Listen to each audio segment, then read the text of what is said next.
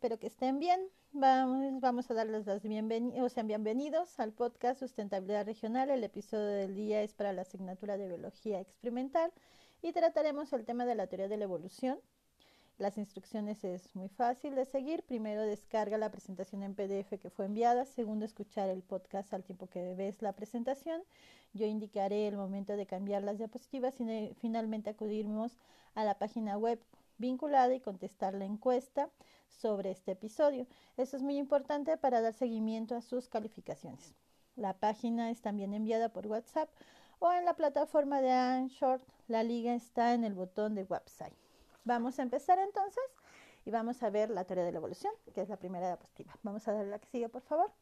Vamos a ver qué es la evolución. Ya hablamos de qué es una teoría, ya hablamos en el podcast anterior quién era Darwin, quién era Wallace, cómo llegaron a estas conclusiones y cómo comenzaron a establecer estos fundamentos de la evolución. Bueno, la evolución, propiamente dicho, es envolver, revelar o manifestar potencialidades escondidas. Perdón. La evolución también va a ser sinónimo de cambio. La evolución eh, va a estar indicándonos descendencia con modificaciones y con diversificación. La evolución es igual al cambio de las propiedades de las poblaciones en varias generaciones y que éstas se mantengan. Vamos a dar la que sigue, por favor.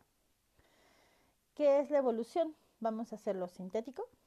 Vamos a hablar que es una pequeña variación fortuita y hereditaria entre individuos que se traduce en diferentes oportunidades de supervivencia y reproducción, el éxito para algunos y la muerte para otros, ¿no? Sin descendencia para otros. Eso es lo más grave. Y que esta selección natural conduce a cambios importantes en la forma, tamaño, la fuerza, las armas, el color, la bioquímica y la conducta de los descendientes, que eso es lo que se quiere ver y lo que se va a analizar y lo que les va a permitir mantenerse y realmente dejar descendencia. ¿no? Vamos a darle la siguiente, por favor. ¿Qué principios establece Darwin y Wallace? La evolución es un proceso de descendencia. Es decir, la evolución se tiene que estar manifestando no en la población actual, sino en los hijos de esta. El mecanismo de evolución es la selección natural. El medio ambiente es el que va a estar seleccionando qué modificaciones que se dejen en esa descendencia van a ser las que van a permanecer durante las siguientes generaciones. La evolución es un proceso lento y gradual. Por eso era tan importante calcular la edad de la Tierra. Tenemos que ver que este proceso de generación en generación y de estas adaptaciones y de esta selección natural que actúa sobre estas adaptaciones se van a expresar en estas poblaciones va a ser lento y gradual. Siempre van a nacer más crías de las que van a llegar a ser adultas y a reproducirse. Nosotros como especie hemos roto este esquema. Muchísimas personas como aquí estamos por enfermedades, ya sea por el coronavirus o por el sarampión que hoy está dejando nuestro país, pues íbamos a morir, nunca vamos a llegar a reproducirnos. Y esto hacía que incluso pues los procesos genéticos fueran depurados, ¿no? Imagínense, aquí tenemos mucha gente que usa lentes. Si antes cuando éramos cavernícolas en la época de la piedra, donde la ciencia no existía, pues seguramente nos íbamos a matar, ¿no? Pues no veíamos el barranco, nos arrancáramos y nos íbamos a morir, no dejaríamos descendencia y por lo tanto nuestros hijos no heredarían nuestros malos genes de no poder ver. Entonces la selección natural siempre va a estar actuando sobre procesos o adaptaciones que nos den ventaja a este mundo cambiante, ¿no? y que además esta ventaja se heredada hacia nuestros hijos y entonces ya tendríamos una reproducción eh, positiva o evolutivamente adecuada. Pero hemos roto los esquemas, hemos hecho eh, uso de la ciencia para seguir viviendo. Vamos a darle la que sigue, por favor. Preguntas y respuestas. ¿Quiénes sobreviven? ¿Sobrevive el más fuerte? ¿El más rápido? Pues sobrevive el más apto y estas condiciones del más apto tienen que estar cambiando constantemente porque nuestro ambiente está cambiando constantemente. ¿Y quiénes son los más aptos? Pues los que sobreviven y que además que sobrevivir, pues van a dejar descendencia y que esta descendencia va a permitir y va a mantener esas características que los permiten sobrevivir. Aquellos favorablemente seleccionados por el ambiente. El ambiente es el que selecciona quiénes son los que se van a mantener posteriormente o van a seguir viviendo. La imagen es muy bonita, tenemos una ranita y una víbora queriéndose comer mutuamente. A ver, habrá que ver quién de ellos dos pues sale vivo de este encuentro. Vamos a darle la siguiente, por favor. Las ideas peligrosas de Darwin. Porque hoy veíamos al principio del otro podcast que en México pues preferimos creer y es más fácil creer en los procesos religiosos que en la ciencia, pues porque la ciencia a veces nos dice cosas que no nos gustan, ¿no? Eh, esto de que vamos cambiando, que sea tan voraginoso esto de la selección, de la descendencia, de las transformaciones, pues es muy complicado y nos llega a abrumar y entonces es más fácil pensar que las ideas de Darwin pues eran peligrosas y preferimos pensar que el mundo es estático, que todo es como está y que además es perfecto, ¿no? Y que entonces no necesitamos modificarlo ni tener cambios y nos sentimos más eh, cómodos con esa realidad que con un mundo que está cambiando y que nos presenta muchas incertidumbres, ¿no? Entonces, bueno, pues hoy por hoy se sigue viendo este creacionismo y dice que es un mundo estático y que la creación es perfecta y que por lo tanto no se tiene que hacer cambios. Nosotros vemos hoy en día con tantas nuevas enfermedades que nos aquejan, con cambios en incendios que no estaban las zonas eh, vistas para incendios, el número de eventos como huracanes mucho más fuertes como los que vamos a tener esta temporada, pues que este mundo no es tan perfecto y que sí estamos cambiando constantemente, ¿no? Vamos a darle la siguiente diapositiva, por favor. Eh, pues las ideas de Darwin nos muestran un mundo totalmente diferente, ¿no? Eh, contrario al creacionismo, Darwin demuestra que la causa de la materia, eh, de lo que vimos o el resultado de esta diversidad que podemos observar si saliéramos a nuestros bosques, pues son producto de fenómenos naturales y que en este momento la naturaleza está actuando sobre las poblaciones y que estamos en una constante lucha por sobrevivir y que sobrevive el más apto, ¿no? Las explicaciones lógicas sobre la diversidad de la vida nos permiten entender esta diversificación y cómo se van dando relaciones, ¿no? Mm, hace poco veían tantas notas que se la hora del coronavirus, que había un señor que había sobrevivido a la Primera Guerra Mundial, que había sobrevivido, no, la Segunda Guerra Mundial, perdón, este, que había sobrevivido otra enfermedad y la del coronavirus. Seguramente ese señor tiene muy buenos genes, ojalá hubiera tenido muchos hijos, porque se está adaptando a estas condiciones y ha sido seleccionado. ¿no? Claro, el señor tenía noventa y tantos años, este, pero seguramente si tiene hijos, sus hijos serán bastante resistentes o muy aptos para vivir en este mundo cambiante donde se están mostrando diferentes enfermedades. ¿no? Vamos a hacer la primera pausa.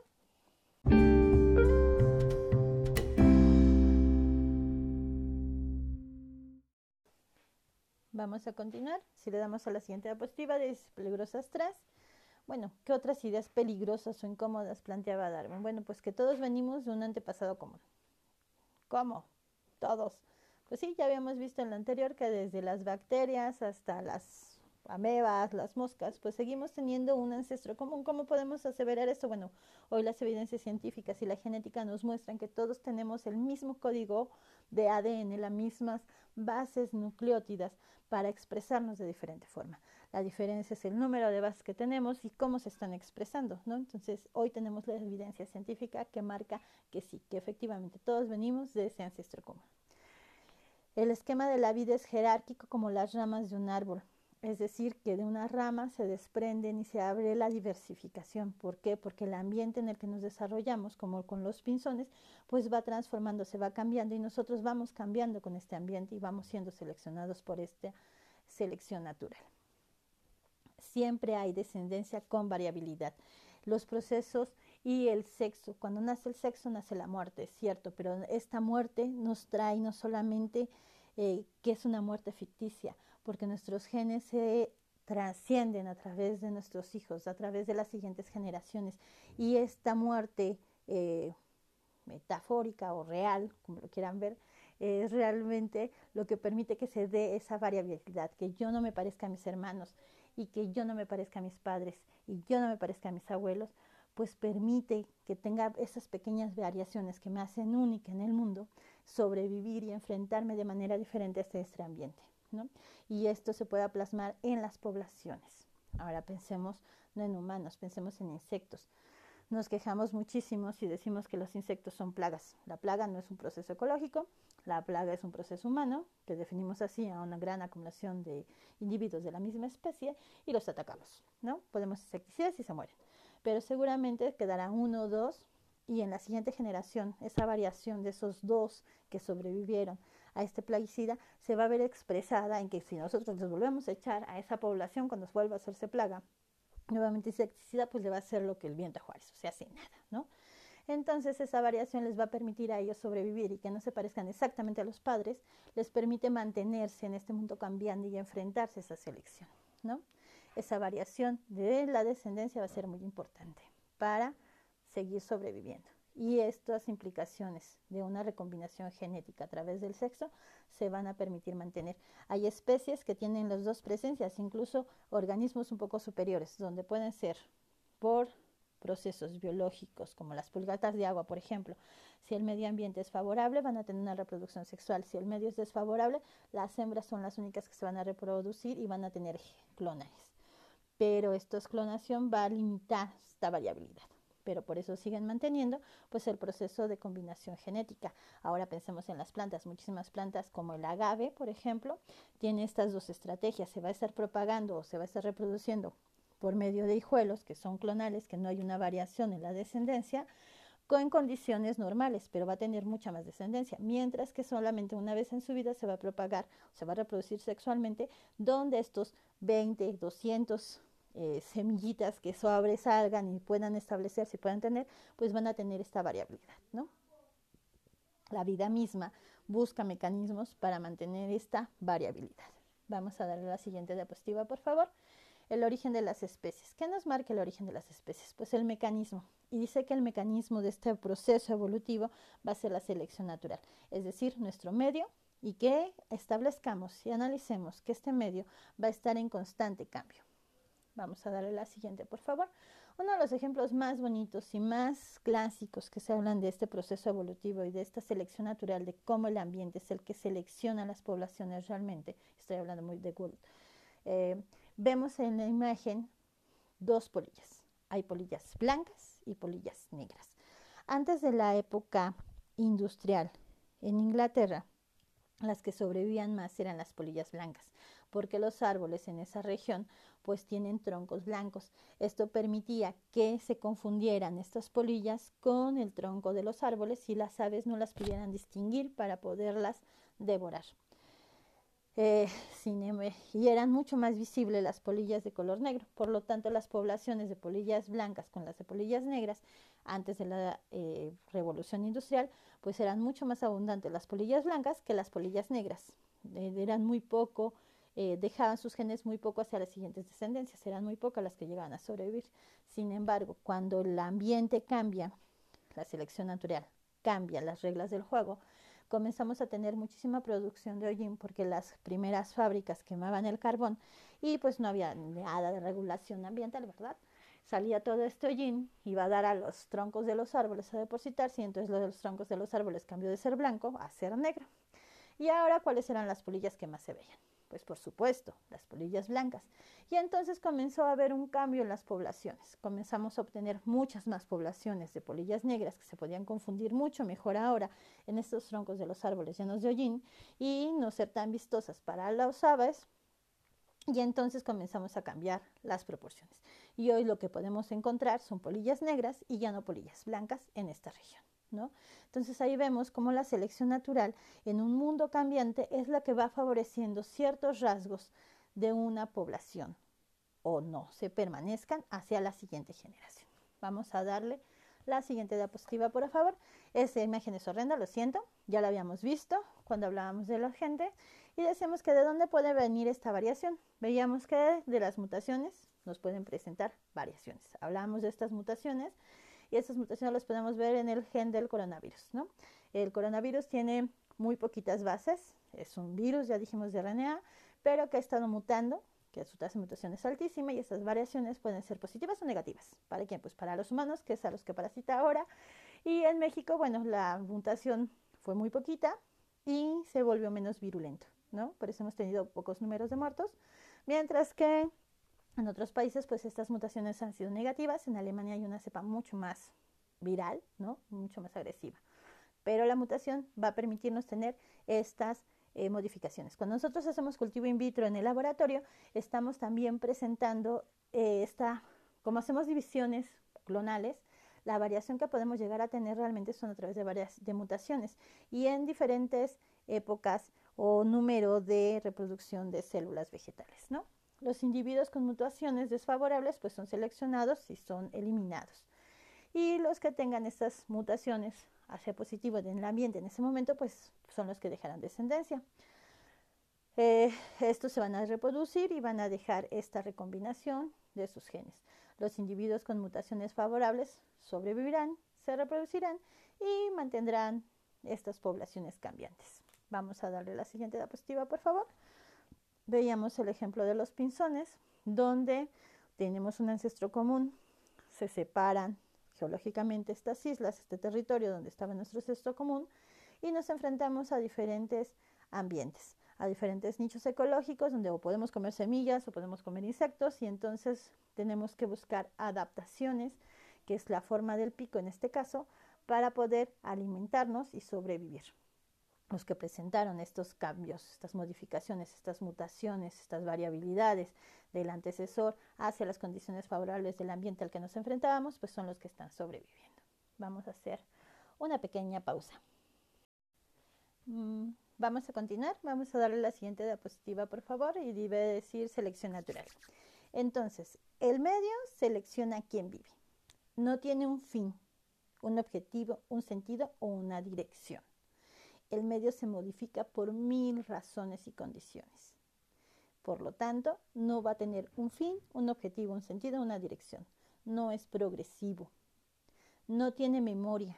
No busca la perfección, ni estaticidad, ni el mejor elemento. Y por eso podemos observar que muchos patrones de ciertas adaptaciones se pueden llegar a repetir en la historia, como por ejemplo que los colmillos del diente de sable, ¿no? Este fenómeno del crecimiento de estos colmillos exagerados se ha visto en diferentes especies y en diferentes momentos evolutivos, ¿no? Opera aquí y en el ahora. La plática que les decía o los momentos anteriores que les platicaba de esta isla donde había humanos pequeñitos, pues es maravilloso porque se sigue viendo que tampoco salimos de este esquema de la selección natural, que seguimos bajo esta presión natural, ¿no? El que se vaya o teóricos eh, evolutivistas digan que nuestro dedo chiquito de nuestro pie se va a desaparecer porque ya apenas son unos relictos y ya no los usamos, o esta parte de las muelas del juicio donde realmente como ya no comemos ni desgastamos tan rápidamente los molares, pues ya son innecesarias y ahora nos las tienen que sacar los dentistas con cosas horribles y dolorosas, bueno, pues seguimos siendo parte de este proceso evolutivo y nos damos cuenta que ahí sigue manejándose, incluso en nosotros, ¿no? Que somos parte de este proceso evolutivo constante. Entonces recordemos, el medio de selección o el que dice quién vive y quién muere es la selección natural. No tiene un objetivo, no busca la perfección, no tiene memoria y no es progresivo. Vamos a continuar, vamos a dar la siguiente, por favor. La variación es la materia prima de la evolución el cambio. La competencia entre poblaciones es el juez de este mecanismo. ¿Quién come mejor? ¿Quién sobrevive más? Los dos estamos comiendo los mismos insectos. Bueno, ¿quién va a buscar las estrategias para comerse ese insecto? Y a su vez ese insecto, ¿qué estrategias va a buscar para que ninguno de nosotros dos nos comamos al insecto? ¿No? Este es dinámico. No solamente está actuando el ambiente, sino las interacciones entre esas poblaciones la probabilidad de sobrevivir. Lo que tiene que premiar es quien sobreviva, pero no quien sobreviva, sino quien deje descendencia, como en el ejemplo de las polillas y este color, ¿no? ¿Quién sobrevivió? Pues el ambiente, los, los aves que eran las que las localizaban y esto permitió la dominancia de un color de polillas en diferentes momentos históricos. Los mecanismos que actuaron en el pasado no son los mismos que van a estar actuando porque estamos hablando que este ambiente siempre es cambiante y constante y las relaciones incluso entre nosotros mismos también están cambiando. La adaptación de los organismos hoy es acumulativo de la selección natural de toda nuestra historia que hemos vivido.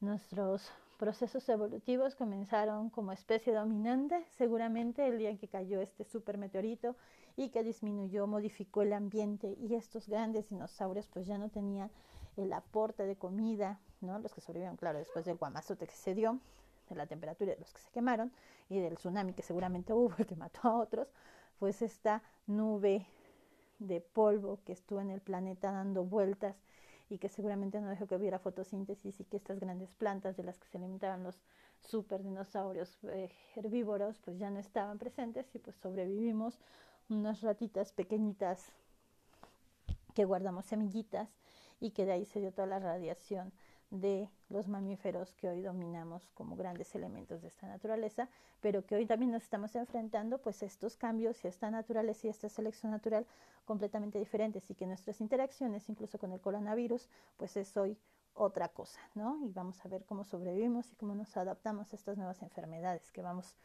surgiendo, que van surgiendo por nuestros propios manejos inadecuados de este medio natural. Vamos a dar la siguiente diapositiva, por favor. Eh, pero ¿cómo llegamos a entender esto? ¿no?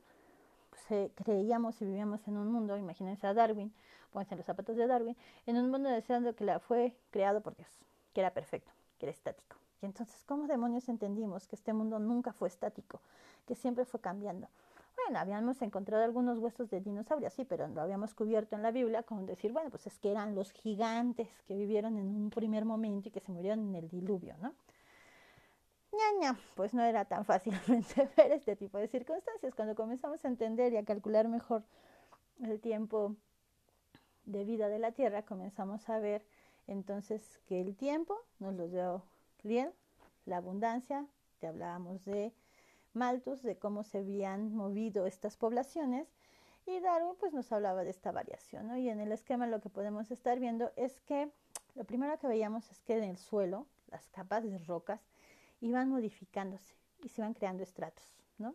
Y que en esos estratos, si nosotros les rascábamos, comenzábamos a observar diferentes elementos o diferentes fósiles de plantas y de animales. Y que además estos iban modificándose en cuanto a la abundancia, como íbamos subiendo de nivel de estrato. Y entonces comenzamos a ver que esto era como un pastel y que íbamos teniendo diferentes eventos o como el mundo iba cambiando, ¿no? Estas condiciones. Vamos a darle la siguiente diapositiva, por favor. Y entonces comenzamos a preguntarnos, ok, ya sabemos que está la variabilidad, que dependemos de la abundancia para ver cómo se van a generar esos genes hacia la otra población y cómo se va dando a través de esto del tiempo, ¿no? Entonces, eh, Darwin decía que este cambio era gradual y constante, pero si nosotros hacemos cuentas si veíamos que los procesos evolutivos en algunas especies como la de nosotros son lentos porque el cambio generacional de una a otra son cada 25 años, pues los números ya no nos daban, ¿no? Como para que tuviéramos tantos cambios en un cierto tiempo limitado. Y entonces aquí les presento a Stephen Jay Gould, que ya les había hablado en algún momento. Este, él presenta junto con Niels Eldriger eh, la teoría de equilibrios puntuados. Dice que la evolución se da en formas bruscas después de un tiempo de tranquilidad. Él es paleontólogo y escribe unos libros maravillosos que si los pueden leer está súper chido. Se llama El pulgar del panda, que no es un panda, ¿no? Eh, la ciencia versus la religión. Y en estos nos da muchísimos elementos donde nos habla de su teoría, ¿no? Y de que después de un tiempo en donde el ambiente se mantiene estable y nuestras poblaciones van dominando en este proceso de abundancia, hay un momento o un cambio dramático en el medio ambiente que hace que estos eh, atributos ocultos se expresen y logren sobrevivir hacia otra expresión de otra población diferente. Esto aceleraría el proceso, ya no sería tan constante ni tan gradual, sino que se da por brincos, ¿no? Stephen Jay Gould fue tan importante, es uno de los divulgadores científicos más sorprendentes, tiene muchísimos artículos de divulgación, muchísimos artículos científicos duros. Fue tan famoso que salen los Simpsons, como vemos ahí con Lisa Simpson en el episodio del ángel, ¿no? Vamos a darle la siguiente, por favor. Tenemos un chorro de imagencitas y es de lo que comenzó a trabajar Gould. Comenzó a ver que los estratos, ya dijimos que la Tierra también se va acomodando, vamos a tener esos estratos por épocas, ¿no? y vamos viendo diferentes tipos de caracolas o de caracolitos, ¿no? y vemos que en las de abajo tenemos los chiquitos, que en las de arriba tenemos los más grandes y cómo esta abundancia se va modificando. Estos patrones de cambio poblacionales son los que observó Gould a través de sus procesos de estar revisando los fósiles y comenzó a ver que las poblaciones se podían hacer estáticas, podemos tener abajo las eh, caracolas grandes, se había una reintroducción de las caracolas chicas, había un proceso de competencia entre ellas y quiénes eran las que estaban dejando sus fósiles, ¿no? Entonces esto también de la competencia entre las dos posibilidades podía generar esta variación. Vamos a tener una pausa ahí.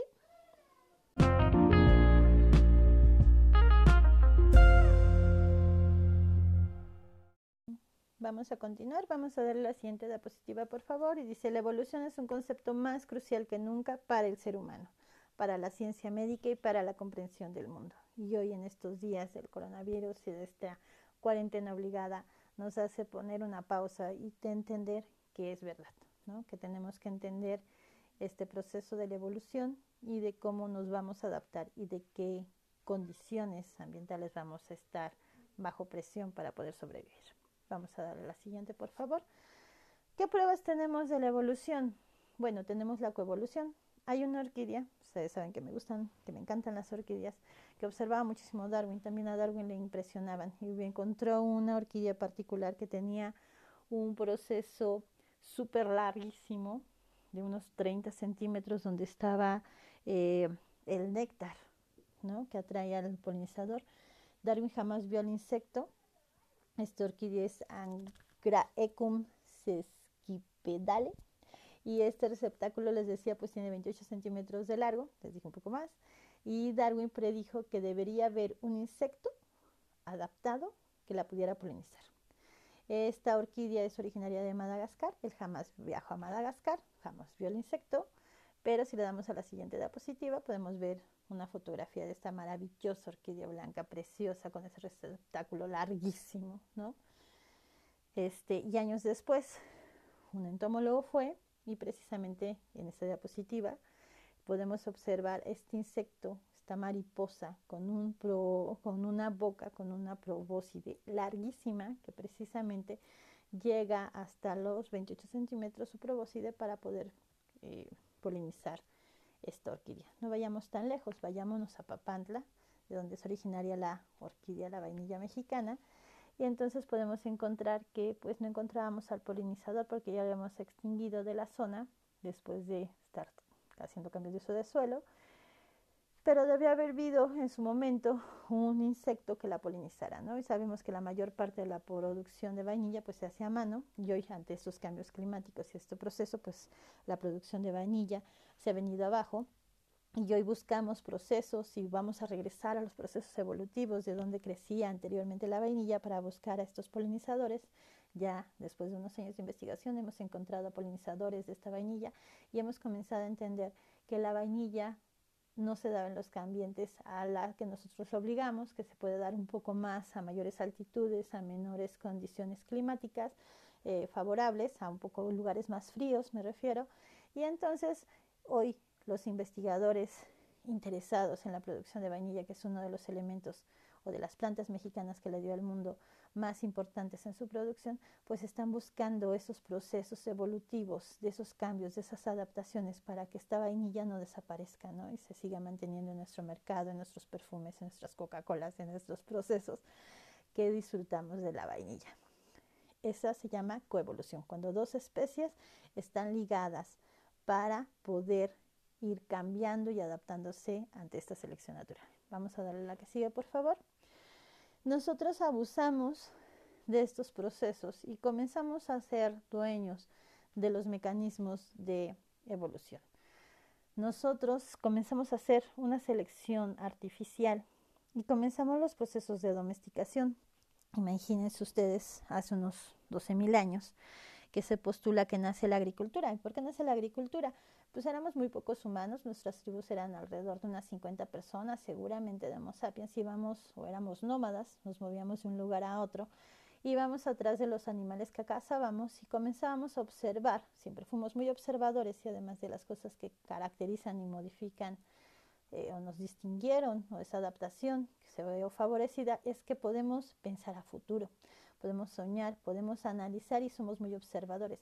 Comenzamos a observar las plantas y comenzamos a ver que tenían frutos y que esos frutos donde tendríamos la basura, porque teníamos como carolinco éramos ordenados, no como ahora que seguramente sus cuartos están llenos de basurita por todos lados, pues teníamos lugares exclusivos para dejar la basura comenzamos a pasar de regreso los siguientes años y comenzamos a observar que ahí se daban plantas similares a las que nosotros habíamos cortado ese fruto que nos había gustado.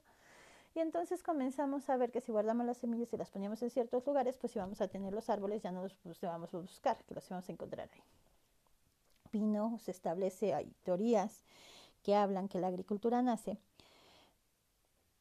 en, un, en cinco puntos diferentes, que son los puntos de domesticación del mundo, alrededor de todo el globo por un cambio climático global, donde ya no era tan fácil que nos pudiéramos mover o desplazar de un lado a otro y hubo una disminución del alimento y pues tuvimos que inventar cosas, ¿no? Y entonces en Mesoamérica, en la región de Oaxaca, que ojalá algún día podamos ir a visitar en las cuevas, ¿no? Ahí cerca de Mitla, podemos comenzar a observar que comenzaron a tomar tres elementos en Mesoamérica, la triada mesoamericana, el frijol, la calabaza y el maíz, el maíz viene de un antecesor que es el teocintle, pues es un pasto horrendo, ¿no? Con unas semillas durísimas y apenas con ocho semillas. Y que a través del proceso de selección artificial, que conocemos como domesticación, que la domesticación son cambios morfológicos e incluso conductuales que vamos a ver en el perro, eh, se comenzaron a dar este selección artificial y nosotros aceleramos el proceso. Eh, vamos a dar la siguiente, por favor. Vamos a recordar el ejemplo que habíamos visto del brócoli, que como de una especie, de una especie herbácea fea, pudimos hacer que estos genes se expresaran de diferente forma y esto fue a través de la selección artificial. Este maíz que desde el teocinte, que eran 5 o 6 granitos súper duros, bueno, pues hoy tenemos mazorcas, este año fue de 65 centímetros, la mazorca más larga en el norte del país, que fue la que ganó el premio de la mejor mazorca, con un olote que no permite que se dispersen. Si el humano con el coronavirus o con cualquier otra pandemia desapareciera, pues no solamente desapareceríamos como especie, también estarían desapareciendo muchas de las especies que domesticamos y que seleccionamos artificialmente. El maíz se tiene que desgranar para que su semilla vuelva a generar otra planta. Si un humano no hace este proceso de desgrane, bueno, pues también ahí ya terminará, ¿no? Eh, no solamente modificamos la forma de expresión de los genes hacia los elementos que nosotros creemos relevantes o que nosotros consumimos, sino también de conductas, ¿no? El lobo aúlla, el perro ladra, y esos son conductas diferenciales.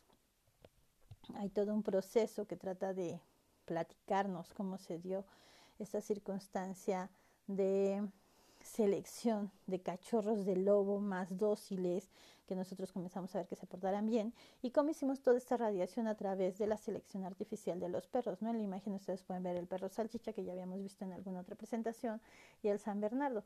Bueno, los schnauzers, los salchichas fueron seleccionados con esa forma para que pudieran caber en las madrigueras de las zorras y eran cazadores, tienen muy buen olfato, ¿no? Eh, los schnauzers, por ejemplo, también eran cazadores. Ahora que hicimos mini schnauzers y están en la casa y todo el mundo se queja porque son súper hiperactivos y son muy enojones, bueno, pues tendríamos que recordar que fueron seleccionados primeramente para correr grandes distancias y para ir a cazar. Eh, San Bernardo, pues fue precisamente eh, seleccionado con ese gran tamaño para que pudiera ayudar a hacer rescates, ¿no? Y es mucho más dócil, ayuda a los humanos. Y tenemos otras razas que después de seleccionarlas, como los Doberman y los otros perros negros, esos grandotes que no me acuerdo cómo se llaman, que son muy feroces, pues esos tienen muy mala visión y muy mala vista y olfato y entonces pueden llegar a confundir a sus dueños y por eso ha habido ataques, ¿no? Entonces también este proceso de selección pues hemos exagerado. Hoy también tenemos micro perritos, de esas de tazas de café, no súper chiquititos, y tienen otros fines más estéticos, hipoalergénicos y toda esta circunstancia, pero ya hemos exagerado esta selección artificial. Demos la siguiente, por favor. Eh, vamos a hacer una pausa aquí para no exceder el tamaño de los audios. Vamos a continuar, vamos a seguir con la siguiente diapositiva, por favor. Dice evidencia fósil que son también de las evidencias que tenemos aparte de esta domesticación y de cómo nosotros seleccionamos y cómo se expresan y se mantienen estas características que seleccionamos en la siguiente generación, pues tenemos la evidencia fósil, ¿no? Hay, tenemos un ancestro común, eh, ballenas, perros y humanos tenemos un ancestro común. Eh, la evidencia fósil más completa de mamíferos que teníamos es del caballo, donde se tiene todo cómo fue su cambio, su proceso de modificación de estructuras, ¿no? Eh, tenemos también evidencia fósil de cómo, para mí cuando era niña, se estaban descubriendo las primeras evidencias de que de los dinosaurios realmente se habían transformado y eran las aves modernas que observábamos, ¿no? Y que esto estaba respaldado precisamente por las evidencias fósiles de cómo se fueron dando estas modificaciones de un velociraptor. Realmente algunas ramas de ese árbol, de ese velociraptor, llegan a ser los pollos que hoy nos comemos y por ese libro tan divertido de él, Hay un dinosaurio en mi sopa, de Álvaro Chaos, que les platicaba en el podcast anterior, ya habla de este proceso, ¿no? También apenas el año pasado comenzaron a encontrar evidencia fósil, encontraron ya los fósiles que cuando las ballenas todavía eran terrestres y presentaban pies, ¿no? Y cómo se había dado esas modificaciones para que las ballenas tengan el tamaño impresionante que tienen y que sean totalmente marinas. Vamos a darle la siguiente, por favor, y lo que podemos observar en la diapositiva es precisamente pues estos elementos de estas modificaciones de los huesos y de estas evidencias fósiles que vamos teniendo y vamos recuperando mientras más avanzamos y más vamos entendiendo eh, pues este proceso de fosilización y en los lugares donde debieron haber esos ecosistemas que permitieron que crecieran.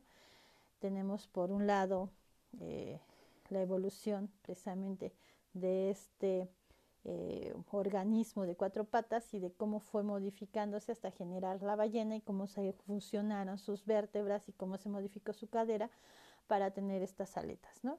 Y si nosotros vemos a las ballenas actuales, sus aletas no son aletas como tal, son los dedos o las de la mano modificados para formar esas aletas. Y del otro lado, pues tenemos cómo realmente la imagen de un velociraptor inicial, cómo esas escamas se modificaron a plumas y cómo esas plumas fueron alargándose y teniendo funciones diferenciales para tener un eh, pues ya volador de menor tamaño y como derivó de su proceso evolutivo pues estas aves que actualmente podemos ver en nuestra casa o en nuestras sopas, ¿no? Podemos darle la siguiente, por favor. Además de los procesos de coevolución, de domesticación, de evidencia fósil, pues también tenemos las convergencias. Estas convergencias nos ponen ahí un par de ejemplos. Las lagartijas pigmea se parecen mucho a la puertorriqueña, a la española, ¿no? Eh, estos procesos genéticos demuestran que son especies que son especies sin relaciones cercanas, pero decíamos que la selección natural no está buscando la perfección y que muchas veces pues puede repetir los patrones, estos patrones se pueden seguir repitiendo a lo largo de la vida y esto es lo que pasa con estas eh, especies de lagartijas, ¿no?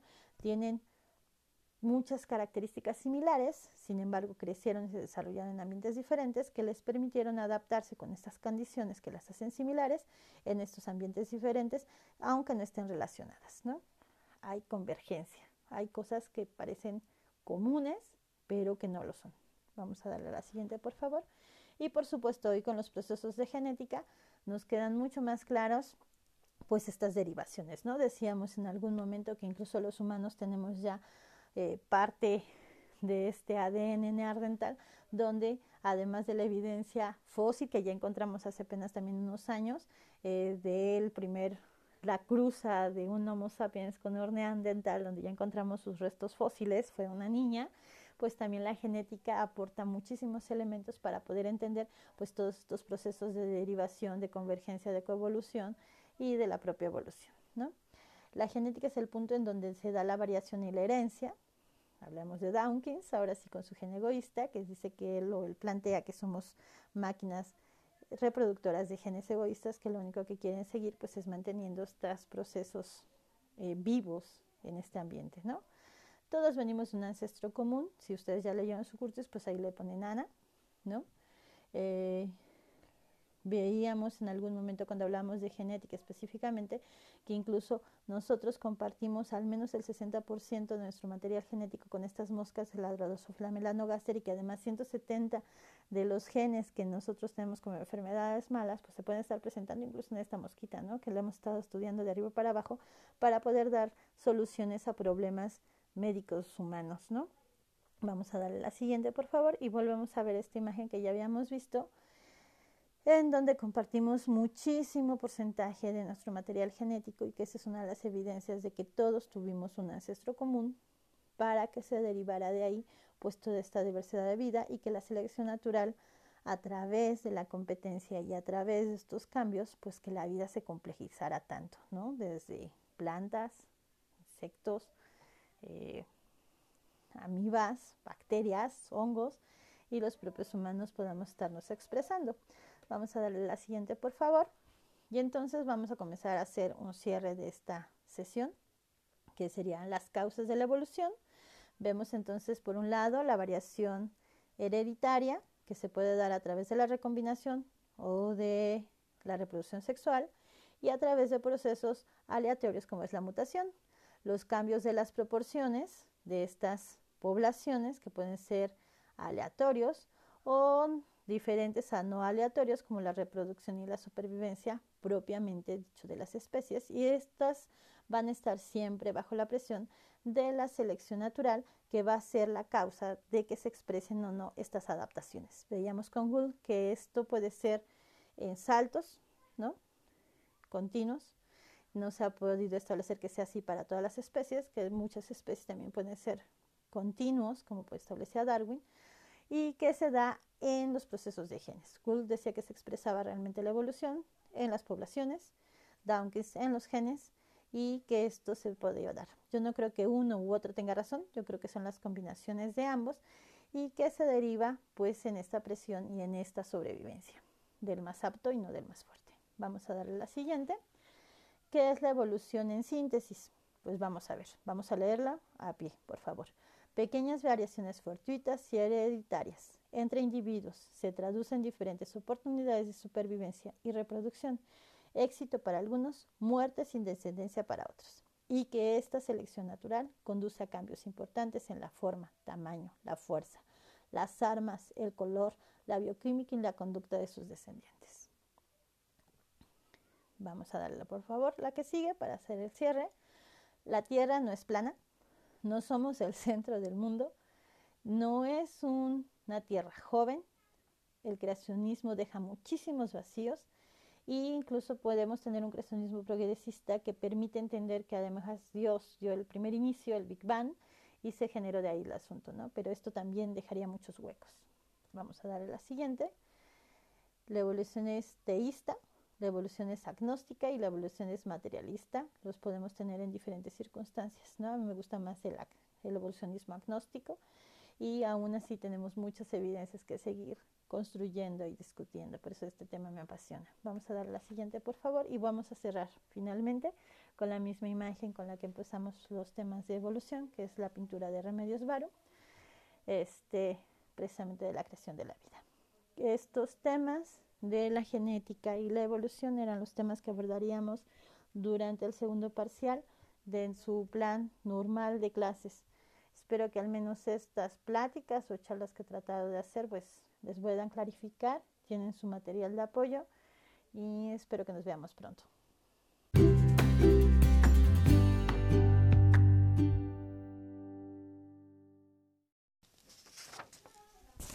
Buenos días o buenas tardes o buenas noches, mi nombre es Israel Cárdenas y sean bienvenidos al podcast Sustentabilidad Regional. El episodio del día de hoy es para asignatura de Educación Ambiental y el tema no es estrictamente uno del curso, sino es una respuesta, es una pequeña reflexión, son comentarios acerca de sus trabajos sobre los textos de divulgación que se intentaron eh, realizar. En este caso, bueno, pues no hay instrucciones, no hay una presentación, como les comenté, solamente son comentarios que intento hacer en términos de mi análisis de sus textos.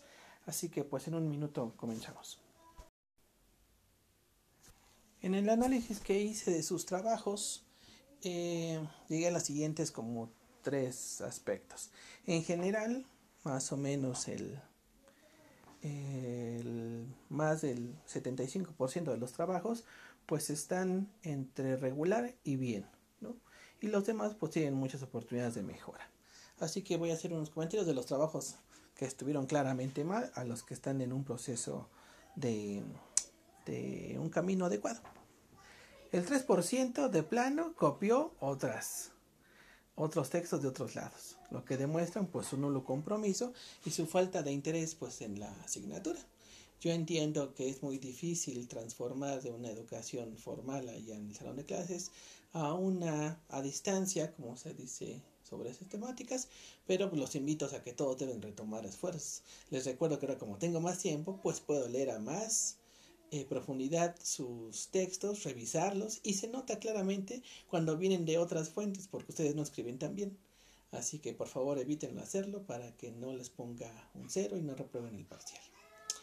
El otro comentario eh, es sobre aquellos un 5% donde de plano hay muchos errores en cuanto a la sintaxis, la ortografía y el texto es sumamente repetitivo, ¿no?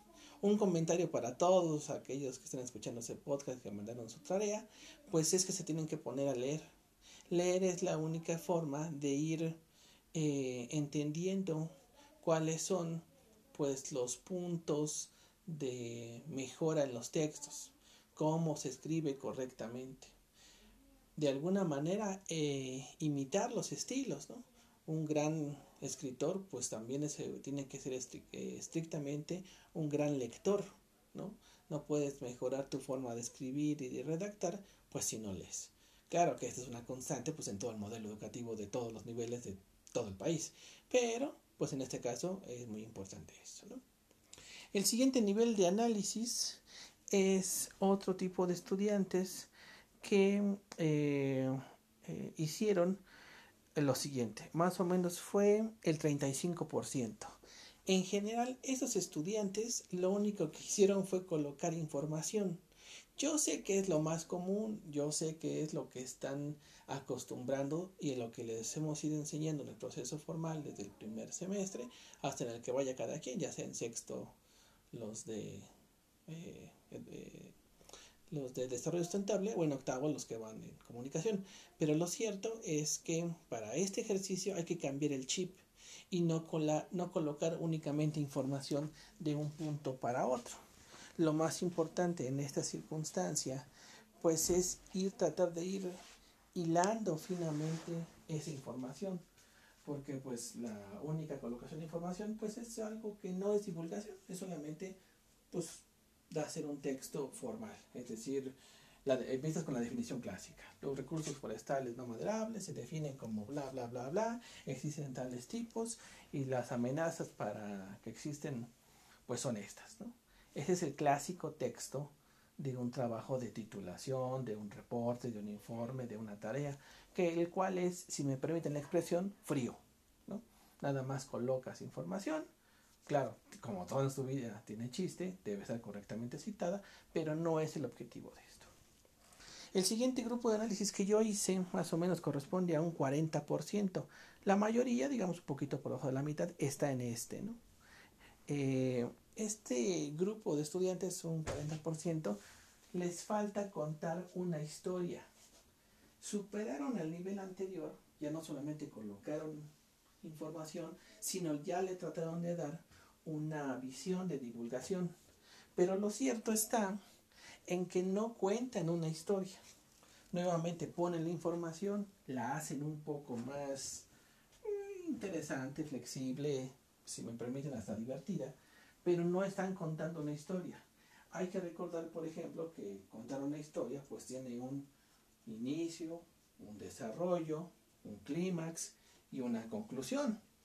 Si recordamos, no sé, Caperucita Roja, bueno, pues Caperucita, es una niña que vive con su abuelita, bla, bla, bla, ese es el inicio. El desarrollo, este, va a ir a buscar comida para su abuelita porque la mandaron por unos panques, creo. El clímax, llega a la casa de lo que era su abuelita y ahí está el lobo feroz y se la quiere comer y entonces viven ahí este, una situación. Llega el leñador y mata al lobo. Y la conclusión es que las circunstancias al final, bueno, pues llevan a que el lobo fue muerto y Caperucita regresa sana y salva a su casa. Si se fijan, hay una estructura, hay una historia, como lo han contado. Piensen en las películas, ¿no? Establecemos quiénes son los personajes, establecemos su problemática, establecemos el desarrollo y acabamos cerrando la, la película. En ese sentido, piensen en un tema único de divulgación. Por ejemplo, el coronavirus es algo muy largo, ¿no? es algo muy extenso que todos estamos escuchando. Bueno, un artículo sobre divulgación podría ser nada más el tema de la transmisión. ¿Cuáles son las circunstancias? ¿no? Y quitar eh, falsas informaciones que se han estado originando. En el tema de recursos naturales, por ejemplo, bueno, me interesa exclusivamente el tema de hongos voy a contar todos los hongos, no, nada más voy a hablar sobre los hongos alucinógenos. Vamos por ahí.